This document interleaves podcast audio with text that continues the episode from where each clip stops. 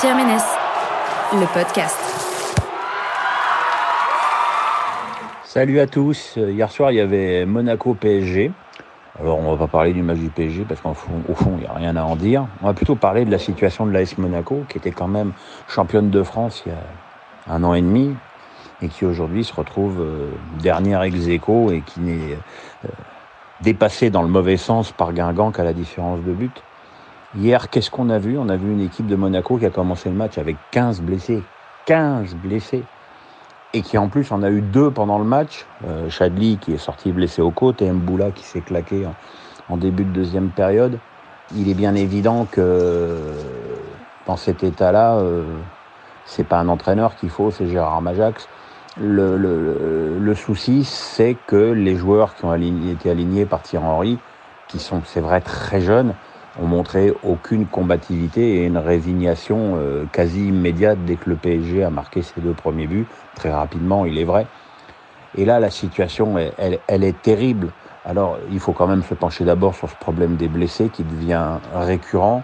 Et je sais, et ça c'est une info Pierrot, que euh, tout le staff médical, les kinés, le toubib, tout ça va changer très rapidement parce que je pense qu'il y a eu une prise de conscience au sein du dirigeant monégasque qu'il y avait un, vrai souci à ce niveau-là. D'autant plus que les blessés, c'est un phénomène euh, récurrent et qui dure depuis de longues années à, Monaco. Mais bon, c'est bien gentil de taper sur le manque de combativité des jeunes, mais il faut aussi voir le niveau de jeu des cadres ou des supposés cadres qui restent sur le terrain. Falcao, qui est même plus l'ombre de lui-même, qui est, c'est Fantomas, qui a raté euh, deux occasions euh, énormes.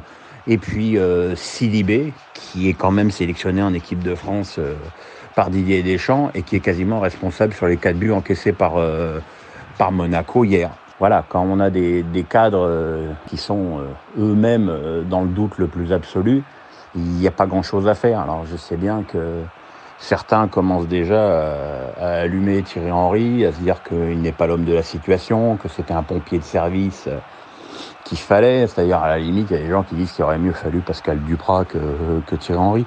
Mais Thierry Henry, il est venu euh, pour un projet de plus longue haleine. Alors, c'est bien gentil d'avoir un projet de longue haleine, mais pour ça, il faut au moins rester en Ligue 1.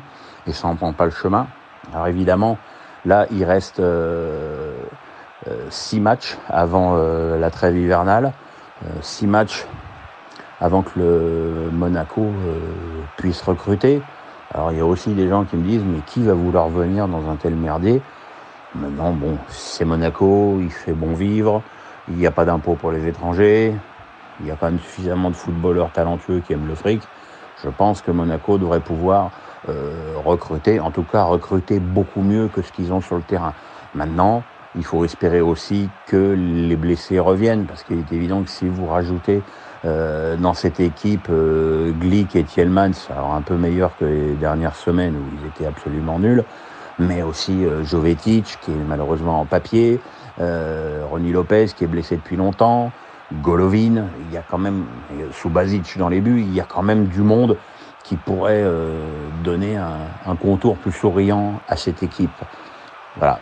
Et puis ça me fait penser à une autre réflexion plus, plus générale quand on parle du, du niveau de, de nos clubs euh, en, en, en, Ligue des Champions, ben, on s'aperçoit que finalement euh, toutes les équipes engagées euh, en Ligue des Champions ont des parcours, sauf le PSG évidemment, ont des parcours plutôt chaotiques.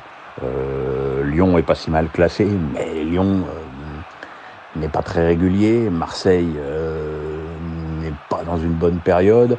Bordeaux non plus, euh, Rennes c'est très moyen et Monaco c'est catastrophique. C'est évident que si on avait eu cette année euh, Lille ou Saint-Etienne en Europa League, les résultats seraient un peu meilleurs. Mais c'est ça aussi un des problèmes du football français, c'est le manque de constance de, de nos clubs d'une année sur l'autre, le manque de régularité dans les performances. Et ça c'est un vrai, euh, c'est un vrai souci, un de plus. Euh, cette Ligue 1 qui ne donne pas de bons signes en ce moment en termes de, niveau de jeu, d'efficacité offensive, de spectacle. J'en veux pour preuve l'horrible Bordeaux-Camp d'hier soir, qui a, enfin d'hier après-midi, qui a été vraiment euh, une purge absolue. Voilà. Mais bon, revenons après cette petite parenthèse, revenons à Monaco. Euh, voilà. Maintenant, je pense que ce qu'il faut, c'est serrer les fesses essayer de récupérer quelques joueurs pendant la trêve internationale qui arrive, euh, prendre quelques points euh, pour ne pas être décroché euh, à la trêve hivernale et faire un recrutement intelligent et un petit peu ambitieux. essayer de faire comprendre aux joueurs qui vont venir que si le but du jeu est de sortir d'une mauvaise passe dans les, dans les six mois qui arrivent, eh ben derrière, il y aura peut-être des, des lendemains un peu plus souriants. C'est tout ce que je souhaite à ce club.